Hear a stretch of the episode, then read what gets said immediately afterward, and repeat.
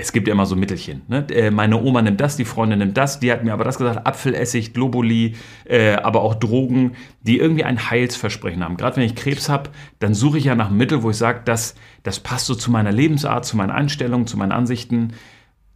Das ist aber nicht ganz ohne. Warum ist das so gefährlich? Äh, ich glaube, die Frage ist natürlich immer die Dosis äh, der Substanz. Also die, die ähm, ich kann mich mit allem umbringen. Ich kann äh, das heißt, Apfelessig acht, trinken. Ab 8 Liter Sauerkrautsaft wird es gefährlich. Wird es gefährlich. ähm, und und äh, irgendwelche Salze, die ansonsten ähm, nicht so gefährlich sind Unmengen, ähm, sind natürlich alles, was so über die gängige Tagesdosis hinausgeht. Ja, also Selen und sowas ist ja auch krass, ne? Also es ist ein äh, Spurenelement quasi und wenn ich es zu viel nehme, ist halt äh, schon giftig. Vitamine ja, ja sogar, sehr genau. Vitamine. Ja. Ich glaube, das Thema ist, dass das eigentlich fast eine religiöse Einstellung ist. Die Frage ist, was gibt mir ein Heilsversprechen? Und wenn ich natürlich eine schwere Krankheit habe und ähm, hoffe, gesund zu werden, hoffe zu überleben und, ähm, und in der Medizin erlebt, dass, dass wir mit klaren Wahrscheinlichkeiten rechnen, dass wir schon sagen können, okay, ähm, die Prognose ist so oder so, ähm, dass ich doch eine Ungewissheit habe und dass die Idee, dass mir jemand verspricht, dass ich gesund werde und dass irgendeine südamerikanische Frucht, irgendein Salz, irgendein Sauerkrautsaft äh, mir ein Versprechen gibt, dann ist es natürlich schon eine Sehnsucht, die ich auch verstehen kann. Und die Frage ist natürlich, ähm, was befriedige ich damit? Also helfe ich damit meinem Körper und ist es jetzt wirklich eine Sache, die, die gegen die Krankheit hilft? Ähm, oder ist es was, wo ich, wo ich schon so eine fixe Idee habe, wo ich mich dran festhalten kann? Und da ist schon die Frage, kann ich das irgendwie anders stillen? Also kann ich es reflektieren, was in mir passiert? Vielleicht auch im Umfeld?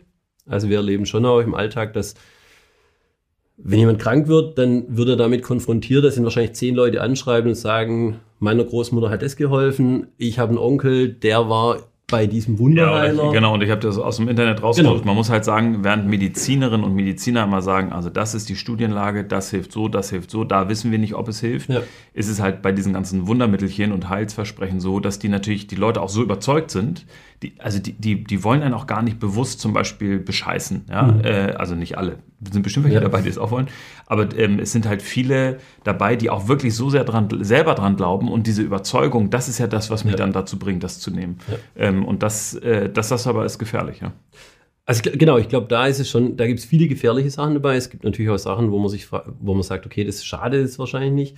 Ähm, Wichtig ist, glaube ich, wirklich zu besprechen, mit dem Arzt zu besprechen. Was ich schon auch wichtig finde, ist ähm, quasi keine, keine Therapie deswegen zu lassen. Also die Frage ist ja, ist irgendwas zusätzlich, was ich tue? Wie, wie schädlich ist das, was ich zusätzlich tue? Oder ist es wirklich eine Alternative zu einer nachgewiesen sinnvollen Therapie? Ja, ich nenne das immer so äh, Wohlfühlmedizin. Das klingt ja. so disrespektierlich, ist es ja. aber gar nicht. Das heißt, ich bleiben wir mal bei Krebserkrankungen, eine Chemo, äh, das ist Medizin, die sich nicht gut anfühlt. Ja.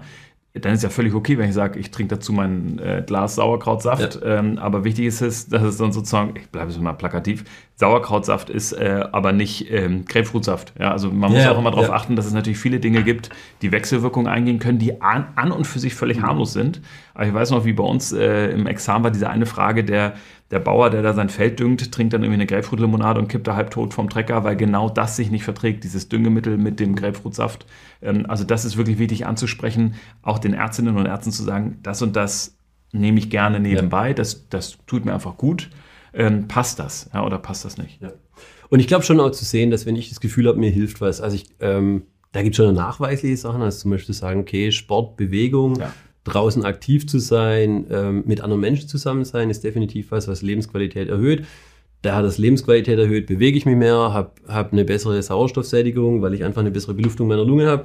Ähm, ich glaube schon, dass es Sachen gibt, die definitiv helfen. Ich glaube schon, dass das Gemeinschaft erleben mit anderen Menschen ganz wichtig ist. Also zu sagen, okay, ich, ich setze mich mit Leuten zusammen, wir feiern, wir essen gut, ist was anderes, wenn ich allein sitze und halt meine sehr gesunde Nahrung zu mir nehme.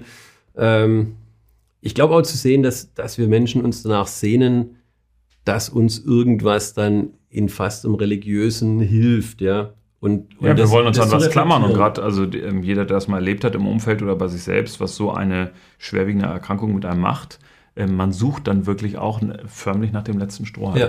Aber das ist einfach auch da wichtig, wirklich ne, sich nicht auf die falsche Fährte lenken lassen, gerade wenn so Dinge sind, wo man sagt, äh, äh, da steht dann irgendwie online, das kann man öfter so, ja, hier wirkt so und so. Und man denkt sich, ey, das klingt so krass gut, das, das muss doch helfen. Das ist gerade der Punkt, wo es schwierig sein kann. Genau. Und, und ich glaube, da ist einfach das offene Gespräch. Ähm, ich glaube, es, es verändert sich auch, also dieses, ähm, dieses häufige so klare Lager zwischen Schulmedizin und, und ähm, dann so eher die Naturheilkundeverfahren, das ist auch was, was, was stark aufgebrochen wird. Wir, wir haben im Robert Krankenhaus große onkologische Klinik und haben trotzdem ähm, eine Abteilung für Naturheilkunde und das äh, funktioniert zusammen ganz gut inzwischen heute und wirklich sagen kann, was, was hilft mir, was gibt es an Wickel und Auflagen und Sachen, also was ist wirklich was, was nicht nur nice to have, sondern positiv ist und wo ich, wo ich vielleicht wirklich auch für mich was tun kann, wo ich mich nicht nur ausgeliefert fühle der Medizin gegenüber, sondern wo ich was für mich tun kann, wo ich merke, es tut mir gut, es hilft mir irgendwie mit Nebenwirkungen zurechtzukommen. Ja. Das vom Profi, ne? Wahre Worte. Danke, danke. Vielen Dank. Ach ja, bitte geben Sie uns Feedback zu dieser Episode unten in den Kommentaren.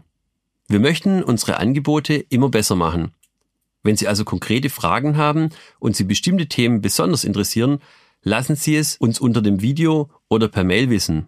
Und übrigens, abonnieren Sie unseren Kanal, dann verpassen Sie keine weitere Folge.